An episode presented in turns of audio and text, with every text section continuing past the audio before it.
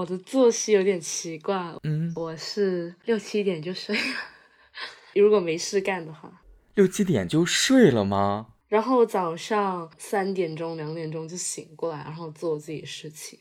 哦，天哪，你这个作息持续了很长时间了吗？大概一年半左右了，已经。那你这样的作息不会对你上课或者是学校这边的那个时间有冲突吗？其实倒也还好，我们学校如果没有什么社团活动或者要准备比赛的话，放学也比较早。如果放学比较晚的话，那就可能回到家八点多九点多，那就洗洗睡了。天哪，你这个作息真的是很奇特。家里人其实对你这个作息也是没有什么想法的，也没有干涉你，或者说觉得你这个作息有点奇怪。他们觉得有点奇怪，但是他们觉得只要我做好自己事情，呃，不会耽误到就可以了。我们是不见面的朋友，但也许这种距离刚刚好。素未谋面，是树洞，也是安全的港。一次真诚的对话，就像一起走了一段路。用声音的方式郑重记录。你好，陌生人。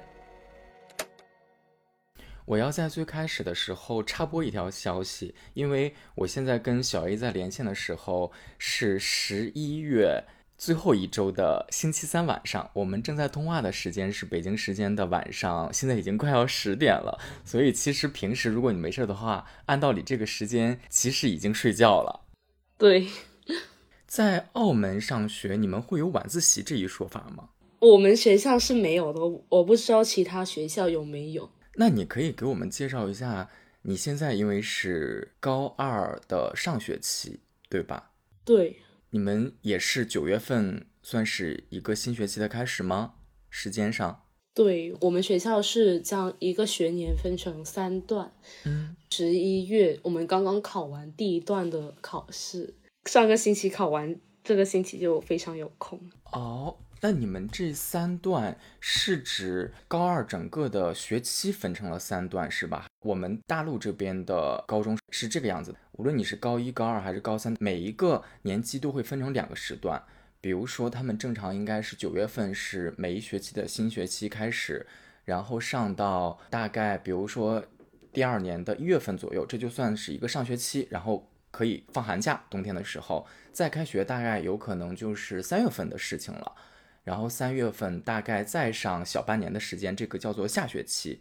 你所谓的这个三个时段大概是怎么来区分的呢？我们大概是九月到十一月是上学，然后我们十一月十一月中就会考试，然后应该是三月份我们会有考试，然后最后就是六月份就考，一共考三个试。那你们这三场考试的名字会是一样的吗？我们上学的时候最后那个考试因为很重要嘛。上学期的最后一个考试，我们叫期末考试。下学期的其实也是同样的一个称呼。你们这三次考试都叫做你们的期末考试吗？或者可能也要分什么期中考试、期末考试？你们怎么叫这三次考试？直接就说考试。就比如说现在是考第一段的话，那就可能叫第一段考试，就是这样子。哦，那你平时正常上学的话，你每一天的时间？大概会是怎么样安排的呢？很想了解一下你作息，因为你刚才只讲了入睡的时间，你是很奇特的一个人，这个我了解了。那除了这个睡觉的时间之外，其他的时间呢，你都是怎么安排的？大概你每一天的时间节奏是怎样子的？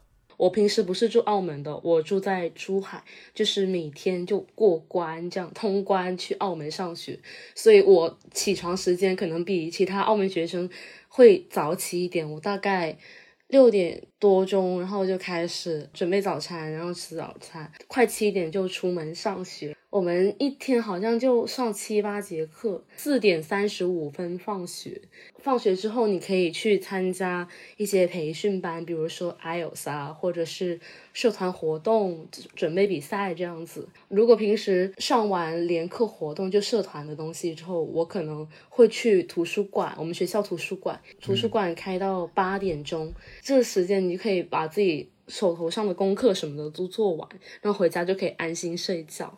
呃，你讲到你其实是生活在珠海的，只是说你在上学的时候在澳门的高中来读，那你通勤的时间大概是多长时间呢？你通勤的方式是什么呢？因为我家离口岸会比较近，可能平时就嗯踩单车去那边，然后到了澳门那边就搭车去学校，坐公交，算下来大概是四十多分钟，或者有时候可能遇一个小时会时间比较松动一点。嗯，你说的这个时间是单程的，四十分钟或者一个小时，对吧？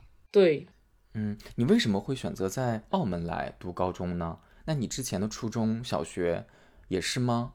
小学二年级的时候就转学下澳门读了。我之前一直都是在珠海读书，因为当时好像是我也忘记是什么事情，然后要下澳门读书，反正就 稀 稀里糊涂的读到现在了。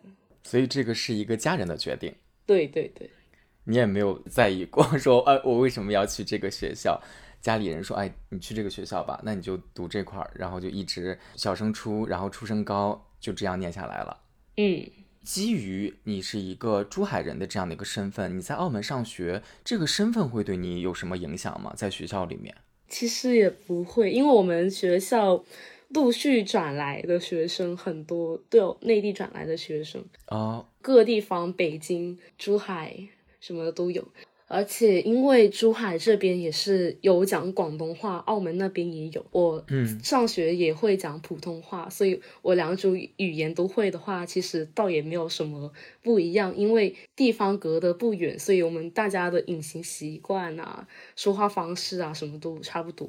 你在跟同学熟悉了之后，大家肯定就会知道说，哎，你家住哪儿，我家住哪儿。你在这个交往跟交流的过程之中，你你也没有感觉到同学听到你说，哎，你是珠海来的，好像对你会有一些什么其他的想法或者是一些声音，其实是没有的。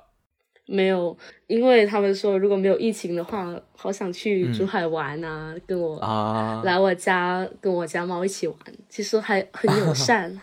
你刚才讲到你广东话，也就是粤语跟普通话，因为我们现在聊天是在普通话，这两个其实等于你掌握的都是很好的。那你平时生活在珠海的时候，你们在日常生活的交流之中是以什么语言为主呀？很难说，只要是看到对方会说普通话，不会说广东话，那就只能用普通话。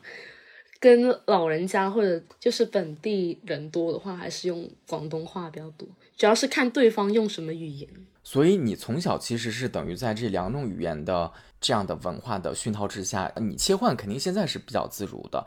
这种其实从小就是你的语言习惯，其实从小就不是什么障碍。这两门语言你从小就是掌握的很好的。嗯，有点自恋，但确实。在澳门上学的时候，在学校的那个氛围之内，呃，老师授课呀，同学日常交流，全部都是普通话为主吗？我们老师授课，如果老师不是讲普通话的，主要是以英语或者是广东话为主。然后，如果同学之间有说普通话的，我们都会用普通话。啊，你们的老师三种语言都是有可能的，对，粤语、普通话、英语。嗯，那这个语言的选择是基于这个老师本身擅长哪一门语言，所以他就用那门语言去教，还是说你们不同的科目之间可能也会有一些限制？我想打比方，你们会不会也有语文课？那语文课按道理来讲肯定应该是普通话，比如说有英语课，那英语肯定就是讲英语了，大概是这样的一个情况吗？对。但中文课的话，要看，因为我们学校有些来老师可能是内地来的，嗯或者是台湾的，他们就广东话不是很好，上课都是用普通话。然后如果遇上澳门的老师的话，那就广东话。你周围平时跟你在家附近玩的比较好的这些所谓的小伙伴也好，或者是从小到大的发小也好，他们大部分是不是还是在呃珠海本地在上学呀？倒也不是，因为当时小学呃比较早下来澳门，所以认识的朋友很多都是澳门那边的。哦，所以其实你的小伙伴也是以澳门这边为主的，反而珠海本地的是少的。嗯，对，刚才我们聊到了作息时间，然后我下面还挺想了解一下你们在澳门读高中的时候都会上哪些科目呢？你们在高考的时候，我不知道你们这个词是不是叫高考哈，就是你们在高三面对的这个考试，你们的称呼是什么？我们没有高考，我们学校是有呃几种升大学的方式。首先你可以去国外，然后其次会有台湾、香港的保送，然后还有个。内地的保送，内地保送一般都很多人想去。之后还会有个叫四校联考，就有点类似高考，是考澳门的几所大学。我们学生通常都会以内地保送和四校联考为主。那这个比例大概会是怎样子的呢？因为保送会不会是一个比例，肯定还是比较少的。保送名额是有规定的，就是你要年级前四十 percent，然后你就可以拥有这个保送资格。当然你要全科及格了，起码。整个年级的排名，我如果是前百分之四十的同学，我就是可以申请保送的。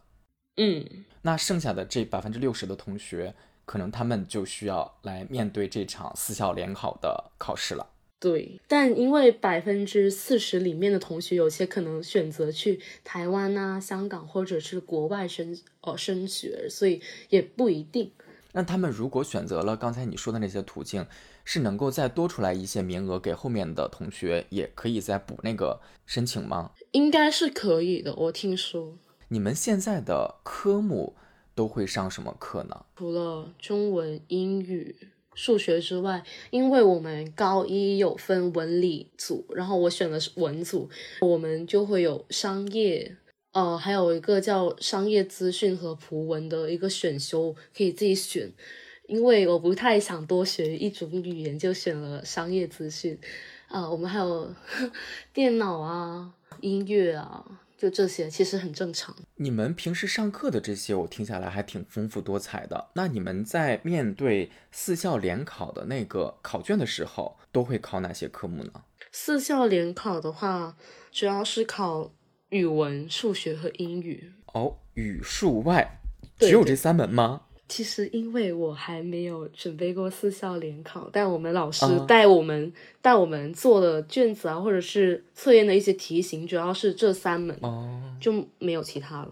那他会需要你在这三门考试成绩之外，我要额外的再有一部分的分数。我下打比方，就好像我在学校里面要参加其他的什么活动也好，我可以有什么加分也好，或者说我在学校里面已经有了一个过往的成绩也好，他再折算一个百分比，然后是这些总分相加。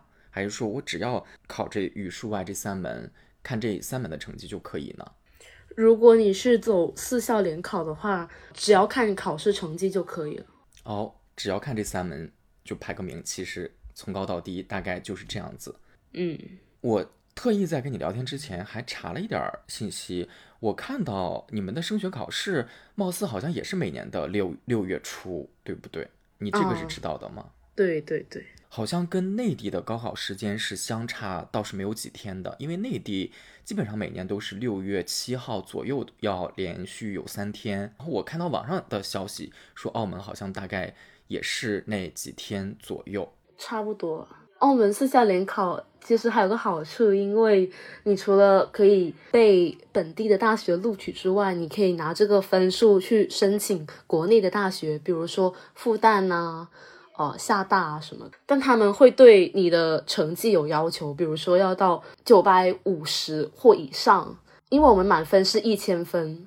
哇，这三门课满分就要一千分吗？没有没有，我们每一门的分数满分好像是一千，没记错的话。我的天哪，每一门是一千分，三门加起来差不多就是三千分呢。好像是。嗯，如果我的目标是类似于像国内复旦，在国内当然是个很好的学校了。你刚才讲到说大概九百五十分以上，这九百五十分是三门加起来九百五十分吗？还是说每一门都要九百五十呀？呃，是每一门，我应该没有记错。哦，那这个门槛其实感觉还是乍一听是挺高的，因为上九百感觉应该都还是一个挺高的分数吧？对，因为其实。它不一定是你达到九百五十分就一定要录取你，它是择优的，所以很多人的分数就会不断学习刷高，它就好进入大学。你现在选择的是文科专业，你们的文科专业里面会学习地理、政治、生呃不没有生物，地理、政治、历史这三门课，你们是学的吗？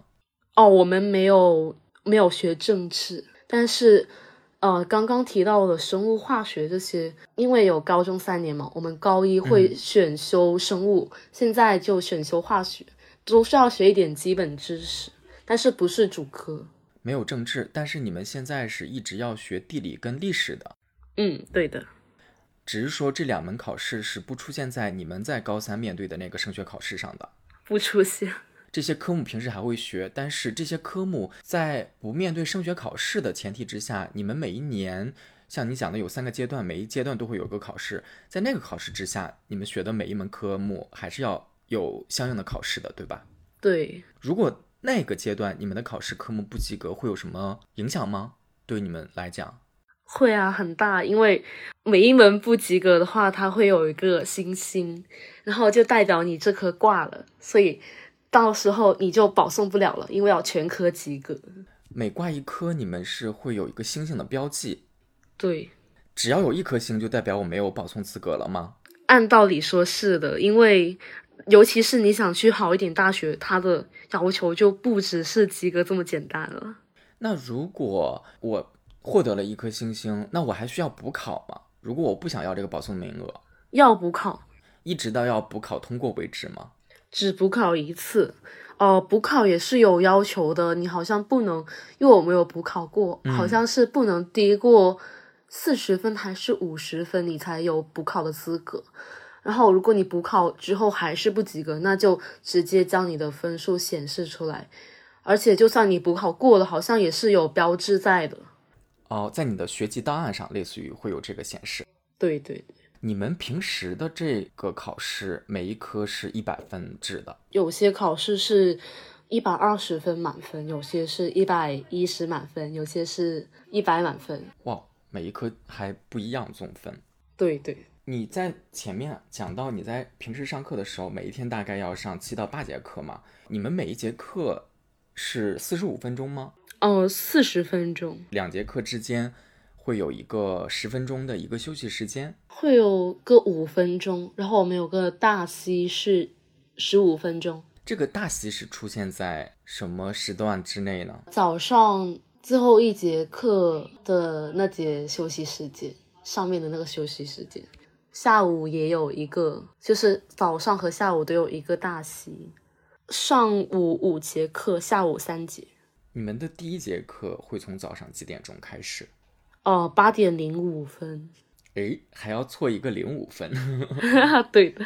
最近的这一年，你们学校里面会有因为新冠肺炎需要在家上网课这样的经历吗？啊，有试过。之前澳门疫情严重的时候，全澳的学生就停课。第一次是停课，直接不上学；第二次呢是叫停课不停学，就是在家上网课。上网课的那段时间长吗？大概你们有多久那样的经历呀？差不多一个月吧。你们现在出门日常是需要戴口罩的吧？嗯，需要的。在学校里面，同学。或者学校会有一个官方的倡导吗？口罩在学校这个范围之内出现的这个频率是很高的吗？我先打比方，你们正常上课的时候，因为我想象不到，我都不知道现在的学生们是怎么上课的。你们上课也需要戴口罩吗？对，或者说大概是怎么样的一个规定呢？这个是有的吗？有规定是要戴口罩，是必须要戴口罩。就比如说，除非你喝水啊什么的。是不可以摘下的。有时候大家可能觉得有点闷，摘下来呼吸，老师也会叫你快点戴上啊，这样子。因为澳门最近也有呃有人感染，所以最近又管的会严一些了。对，之前也差不多其实，但最近会更严重。那可不可以理解为最近这两三年你们上课基本上全部都是需要戴口罩的，在学校里面都是在戴口罩的？对，一戴就是一天的那个 状态。嗯。你们会有要求在多少天之内一定要进行一次核酸检测吗？倒也没有要求，除非是有疫情的时候才会这样要求。在最开始收到小 A 的留言当中，其实你讲到了一个自己现在对于学业上的一个压力，这个压力在我们刚才也把这个信息提到了，那就是你还是在争取这个保送的机会的。但是想要获得这个机会，其实是有门槛的，也是有难度的。对，就因为我想去一间好一点的大学，然后所以我是尽力把我每一个成绩尽可能的提高，因为有些学校它甚至会要求你是年级前百分之十五，就人大是要求你是年级前百分之十五，清华和北大的话，然后他是直接要求你是年级前三名啊什么的，这样子就要求很严格。你现在心目当中已经有了一个想要报考大学吗？啊，有了，是哪一所？哈哈，是南京大学了，但是我不确定最后是不是这个，会改自己的心愿，有可能不知道，毕竟还有一年。为什么会想要报考南京大学？因为我想读考古，我想往考古这个方向走。然后南京大学它是一个综合性的大学，而且它的呃历史和考古方面都是不差的，蛮酷的一个专业的。你现在的成绩大概在你们年级是怎么样的一个排名呢？我们学校不会公布年级排名，我们哦大概是头班级头十的一个状态吧。那应该是很好的一个成绩了吧？嗯。不算，我觉得如果放在年级的话，那就可能没有显得这么厉害。你们一个年级会有多少个班呢？如果就你学文来讲的话，哦，两个班文组的话，每个班是多少同学呢？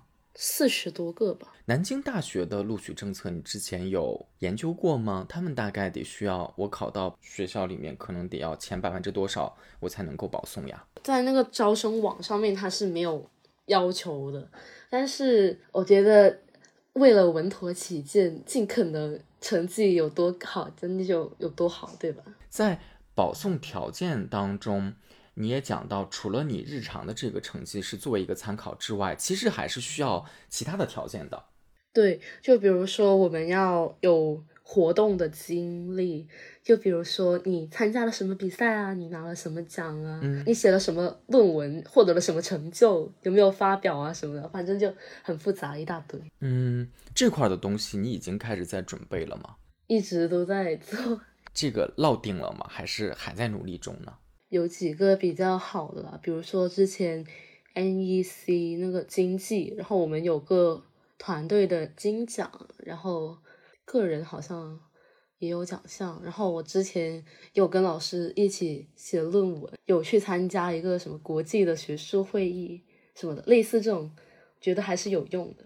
你在之前讲到你的科目当中，我有一个觉得很有意思的科目，叫做商业咨询。这门科目学的内容大概是什么呢？哦，我们会学一些关于经济方面的东西。经济分宏观和微观，我们高一主要会集中在微观方面，高二就宏观。我们最近刚刚过完的一个单元就在讲 GDP、GNP、通胀什么的。在所有的这些科目当中，你自己比较喜欢是什么科目呀？我自己比较喜欢的是历史、中文、地理、商业，就这四科。我们在最开始的时候还讲到了一个词，你们的那个升学考试。你用了一个表述叫做“四校联考”，这个“四校联考”这个“四校”指的是什么呢？四校联考它有澳门大学、澳门科技大学、澳门理工大理工学院、澳门旅游学院，然后其实这些成绩也可以去给其他澳门的一些本地学校，还有比如说呃镜湖护理学院，就是应该是。护理这种这种就是像护士啊这种这些成绩都是通用的，其实。明白。我补充一个信息，你看我说的对不对啊？提到了四个大学，分别是澳门大学、澳门理工学院、澳门科技大学、澳门旅游学院。这四所学校之所以叫四校联考，也是因为这个是在当地基本上可以算作头四名，也就是最好的四所大学了。然后这四所大学同时是公立的学校。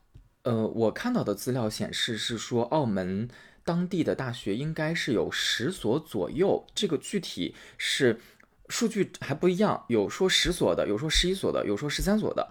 那我们刚才讲的这四所其实都是公立的，剩下的大学基本上都是属于私立的。我的这个表述是准确的吗？关于公立私立这个，我倒是没有很留意，因为其实学费差不多，没什么区别。嗯，学费差不多。但刚才我们提到的那四所学校是澳门当地最好的四所大学。这个是对的，对吗？我个人看来是的。在澳门，在你们的同学当中，包括你自己，大家想要考本地学校的人会更多吗？还是说普遍的一个意愿倾向是，如果我能走出澳门去别的地方，我会更希望能够走出去？我们基本上不是想出国去香港，就是去内地。澳门的话，其实。留在澳门比较少，因为一直都在澳门读书长大，那当然是想出去看看外面的世界是怎么样啊。所以大家普遍其实不太希望说，我大学还在澳门来读，我想要走出去，看能不能有别的机会。嗯，在报考专业上，你们会有一些流行性的专业吗？就好像大家都普遍的流传，包括于家长也说，哎，你们最好。高考的时候，你要报什么什么系，什么什么专业？一定会有。就比如说，呃，理组的同学就很多都是去读医学啊、计算机啊这样子。然后文组比较多的就是法律和经济。那你为什么没有想说我要不然也报个流行的？就是因为自己对考古更感兴趣，是吧？因为我自己是对历史这一块很有兴趣，但是。我觉得我这说法可能不是很完整，就是感觉你要学只学历史的话，虽然也会涉及一些田野调查这样子，但毕竟不够深入。我觉得如果想更好的去学习历史、贴近历史的话，去做考古这方面的工作是很吸引人。嗯，你自己很想学考古这个专业的想法，有跟家里人之前聊过吗？有啊，他们觉得。啊，这什么专业啊？出来找不到工作啊！他们表达这个态度，但是相对来讲还是比较开明的，还是会支持你的选择，还是正在试图劝说你，你千万别报这个了，好不好？我妈就是非常劝说我。我一开始跟她说读新闻，她说不要；我说读法律，她说不要；我说读考古，她说不要。她觉得读什么最好呢？她觉得去读师范大学是最好的。她想我做当老师，对啊，天呐，好悲伤。但是这个职业是你自己当下的状态，你很不想要做的一个职业。因为感觉当老师好辛苦，因为自己做学生，知道老师有多心累。当下的这个学习带给你的压力，或者说你即将在一年半之后，应该是。要面对那个升学考试带给你的这个压力很大吗？对于现在的你来讲，会很大。就有时候真的会因为兼顾了活动，但你忽略了你的学业，然后你学业就显得不是那么好。但是问题是，保送的第一关就是看你的成绩怎么样，才会接下来去看你的活动。而且到了这个时候，大家都疯狂的。学习都很卷，然后你就看到之后，感觉自己好像做的还不够多。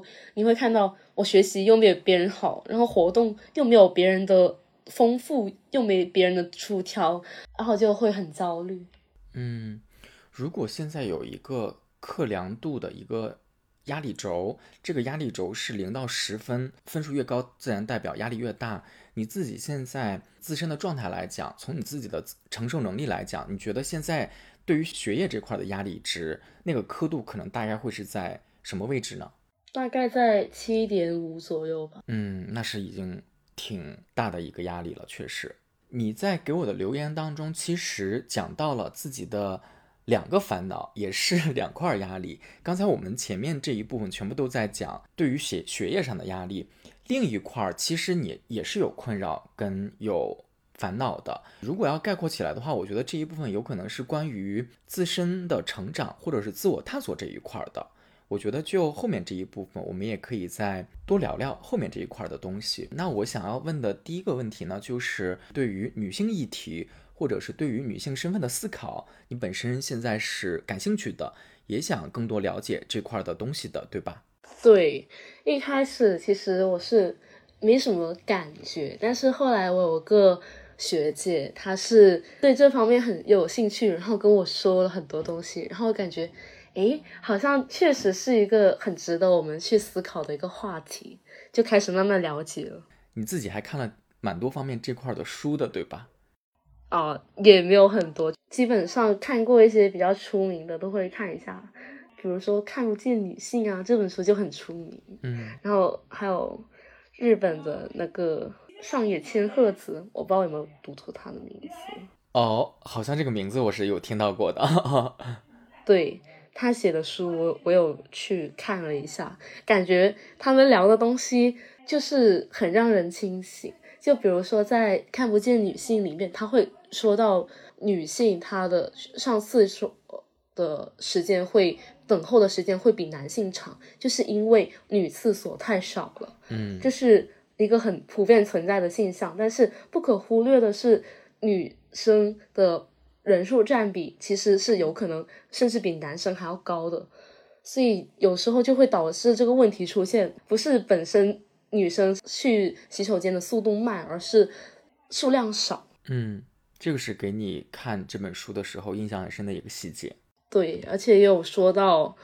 呃，一些非洲的女性，她们可能因为自己来月经就被自己的家人视为不洁的象征，甚至就算现在外面有多冷一样，你要去一个很远的地方住，远离他们，就感觉很不可思议，为什么还会发生这样的事情？看这些书给你带来的收获的话，你觉得是什么呢？我自己感觉是对我自己的一个。自我身份探索会有一个更大的一个想法，就以前就一直感觉自己的想法可能跟身边的同学、女同学格格不入，是我自己的问题吗？但你看完这些书，发现其实不一定，每个人都有都可以活出自己，而且你会对一个当下的一个社会环境啊，或者是呃一些我们可能一直习以为常的一些刻板印象什么的，你会觉得。这些已经变得不再合理，你会发现这一切都是很荒谬的，就会有一个更多的思考空间。嗯，你会喜欢什么样的女性？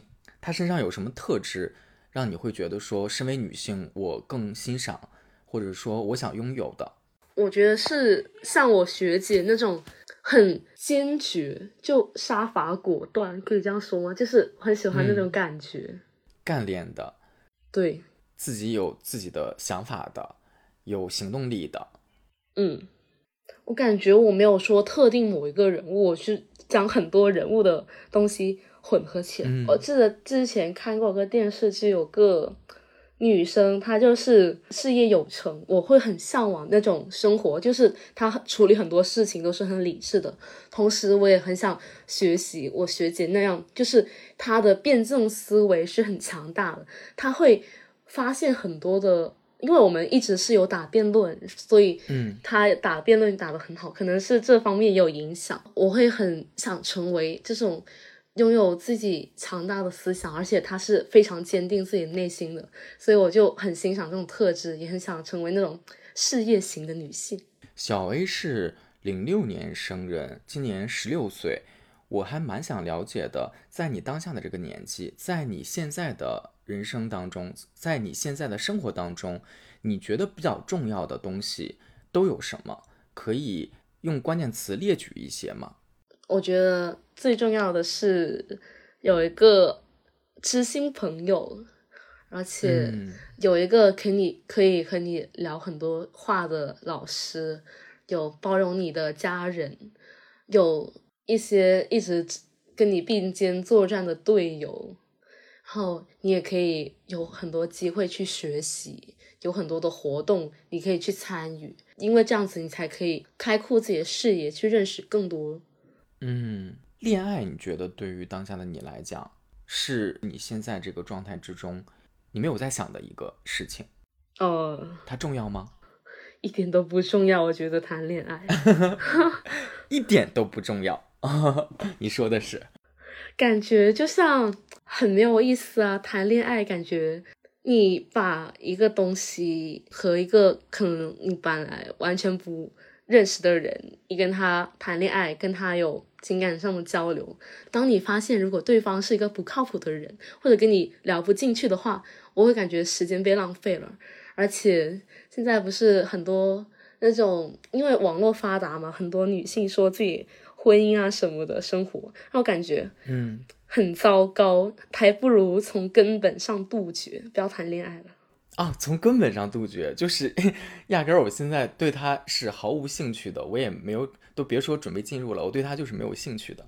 对，可能你有时候看到一个电视剧形象什么的，你可能就觉得哇，好好看啊，她好漂亮啊，嗯。但是如果说真的跟他谈恋爱吗？不不不，不要。嗯，所以情感这一块儿，其实，在你当下的生活当中，你没有觉得它多重要，甚至于对你来讲，我觉得可能现在你就觉得它是一个可有可无的一个东西。对，嗯，而且现在你也要准备升学，好的话可能会一起进步，但我觉得遇到好的概率太低了，而且我感觉学生还是要以学业为重，嗯，不要分心。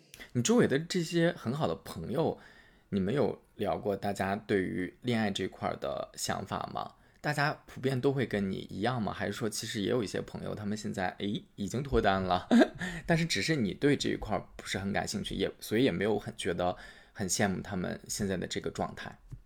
哦，我有个朋友。也挺好，但他跟我一样，就是完全不想谈恋爱、不想结婚的那种类型。有个朋友，他有谈过恋爱，但是分手了。然后我当时看到他分手，就哭的稀里哗啦。那一刻，我更加坚定自己内心不要谈恋爱，太容易受伤。感觉你在之前给我的留言当中还提到了一个很有意思的一个细节，就是说你当时因为看了很多女性方面的。呃，这些书也好，或者了解了更多这块的信息，所以你自己本身是很想要建立一个有关于这块的一个社团的，对吧？对，因为我当时是看了一个福建那边的一个小姐姐叫于兰，她在学校弄了，呃，在学校学校学校内校外有弄一个关于性教育社团的一个东西，然后感觉。好像真的是一个挺需要的话题，因为呃，虽然说学校平时会有讲座啊什么的，但是嗯你你会感觉到，嗯，大家对于性教育的印象是感觉没什么必要谈啊，到时候你就会懂啊，或者是感觉这种东西公开说不好吧，但是你会仔细想想，你发现这种东西其实是生命教育中不可或缺的一部分，嗯。这是你想建立这个社团的一个初衷，对。后来你把这个想法是有跟老师、跟同学有交流过吗？有，但是因为开社团是需要老师的，老师就建议你不如自己私下弄啊，或者怎么样，就是呃没有成立啊。但是而且身边的朋友当时哇，听到我有这想法的时候，大家。都用很吃惊的眼神看着我，我差点以为我做了什么奇奇奇怪怪的事情。朋友是有一点不理解的，对他觉得你为什么突然想说这个话题呢？然后我就跟他解释了一下原因。有些朋友就觉得会觉得一个高中生说这种东西很不合时宜，很奇怪。甚至有个朋友说：“啊，你不会是 les 吧？就是同性恋吧？就是。”觉得是用想用这种东西去吸引更多的人，其实我心想完全没有逻辑可言，不懂为什么会这样。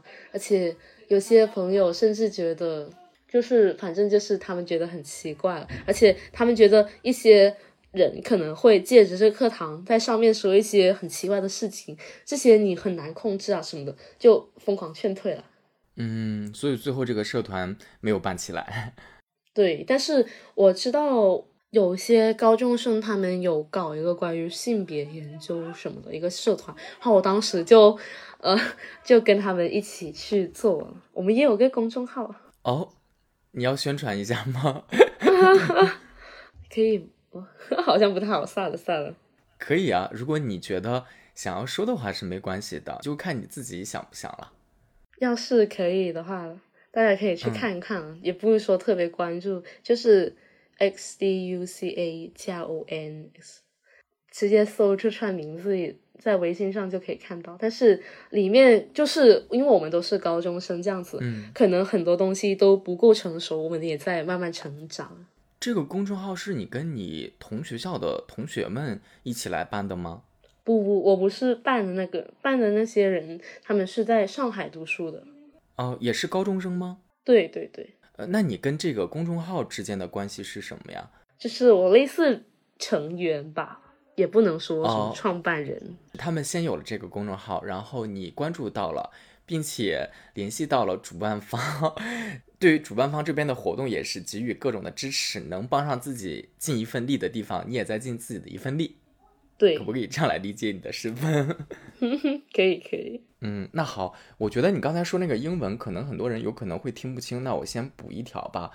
呃，到时候小 A 可以把你们这公众号的名字私发给我。我就把这个名字放在我们这条声音的文稿区当中，大家如果感兴趣的话，也可以去搜搜看，嗯，这个是没关系的。刚才既然讲到了社团嘛，我就拓展着再多问一句，我还蛮好奇，你们高中都有什么样的社团呀？我参加的社团比较多，我有参加辩论队、国际议题研习小组，就是玩模联的这种比赛。模联是什么？模拟。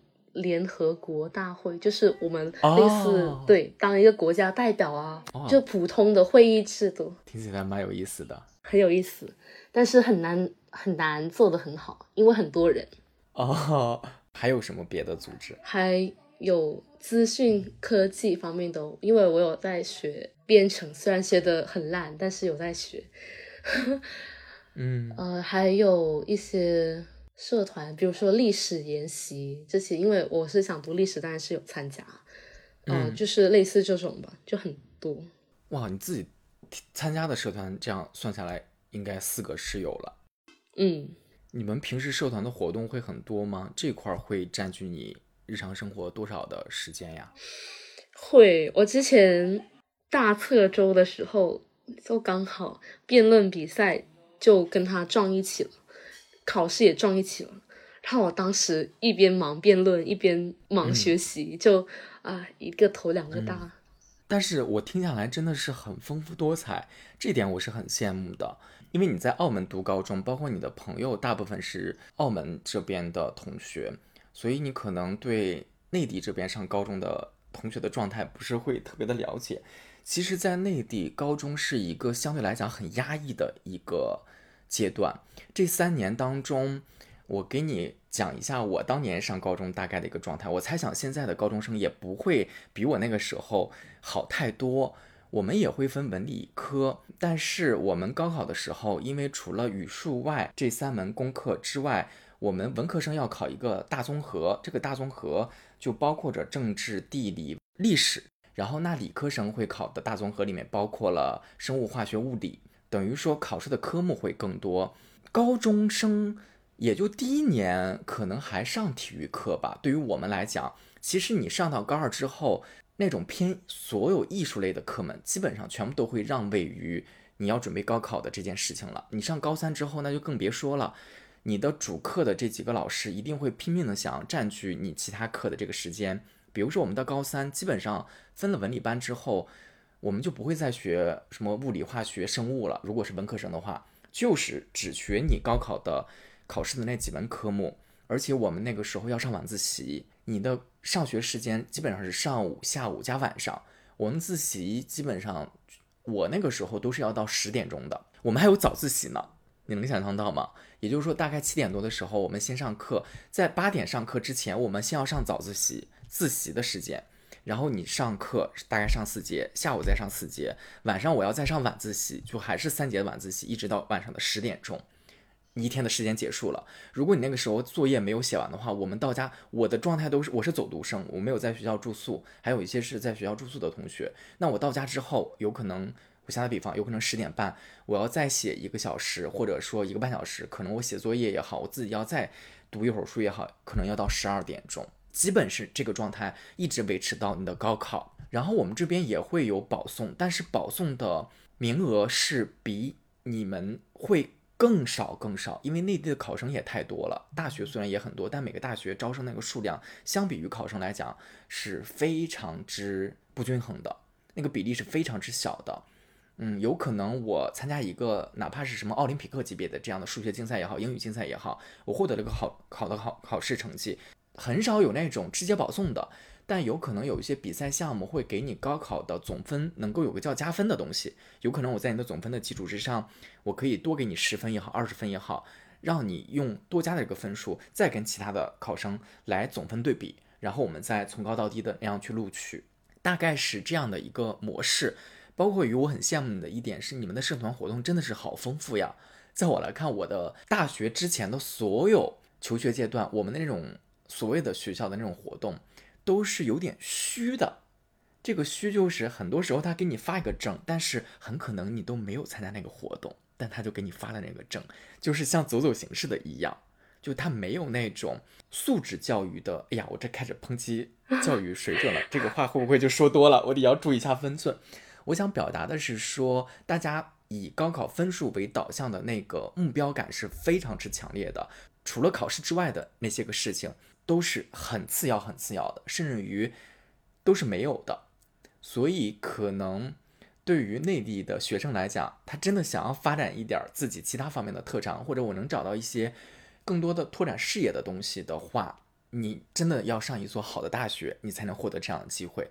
甚至于很多大学都不一定会给你这样的机会，因为我听到的一些之前的同学，他的学校可能不是特别的。靠前，我听下来，整个大学的那个感觉跟我上高中都是一样的，就很刻板的要求你的作息时间也要上自习啊，考试好像跟高中的也很一样，没有那些课外的很丰富多彩的活动，这样的大学都是比比皆是的。我跟你聊完天之后，我觉得经受过内地教育的学生听到你在讲你澳门的高中生活的时候，我猜想大部分人可能他会是很羡慕的心情。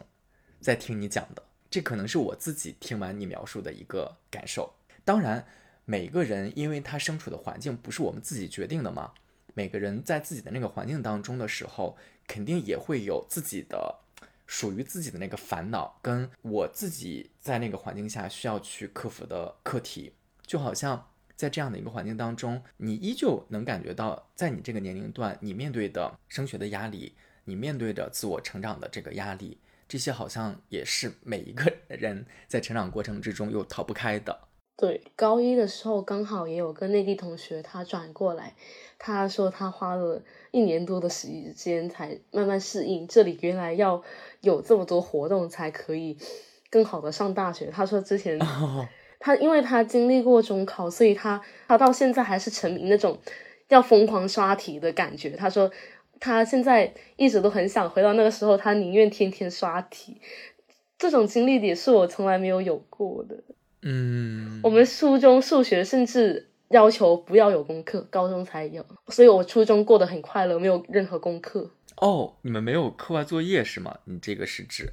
没有，基本没有，有也是很少很少。哇，这个真的，嗯，你看，我们身处在不同的地区，但教育方法上。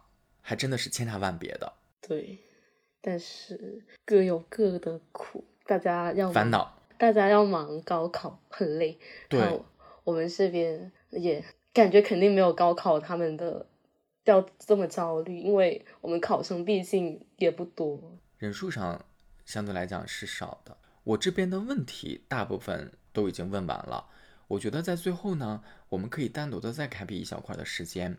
那如果在结尾的这段时间就是单独给你的，它可以是你的一个发声渠道，或者这段时间你就把它当做这是你当下留给自己未来的时间胶囊。你可以留下一些话的话，你可以做一些表达的话，你还想要表达点什么呢？可能要先勉励一下自己，其实自己做做的真的很好，只是我现在在努力的时候，我是想做的更好，不是我自己本身不好。而且每一个人都要有自己的梦想，慢慢去追逐吧。可能你之后也不一定可以做你想理想中的那份职业，但是过程中你尝试了，那就算成功了。而且你要想想，这么多同学他们苦于高考的时候，你有机会参加这种活动，是很件很幸运的事情。大家都要好好的努力去一所好的大学，说不定我们之后还有可能再见面呢。嗯，说的很好，都已经在心里面开始给你鼓掌了。我觉得这个留言很棒，谢谢小 A，很高兴能通过网络的方式认识了一位远在澳门的朋友。希望你在一年半之后能够获得一个好的成绩，因为一年半的时间，当然了，说长也不长，可能一眨眼也会过去了。但是你要说短呢，它也不是一天两天，它确实还是有一段周期的，所以我们就不要让自己太过于焦虑。哪怕你有一些现在觉得自己还没有办到的事，没有实现的目标，但是我还能有一年半的时间再冲着那个目标去努力。因为好的地方就是，你看你已经有了自己一个很明确的方向，我有想学的专业，我有想去的大学。我觉得这个已经算是很多同龄人当中算是比较少的，就很早就确立了或者明确了自己目标的。我觉得这个是好事，那就不要给自己那么大的压力。既然有时间，就冲着那个目标再去多尝试就好了嘛。嗯，对于你来讲，现在已经算是一个比较晚的时间了，你快就抓紧 要收拾收拾就去睡觉吧。好，那我就准备睡觉啊，拜拜，拜拜。喜欢这个播客可以点赞、收藏、分享、评论，告诉我你的想法。如果你正在使用喜马拉雅或者是苹果播客，还可以为专辑打一个五星好评。我们下期再见喽。情绪是不会撒谎的。别忽视它的存在。这里是情绪便利店。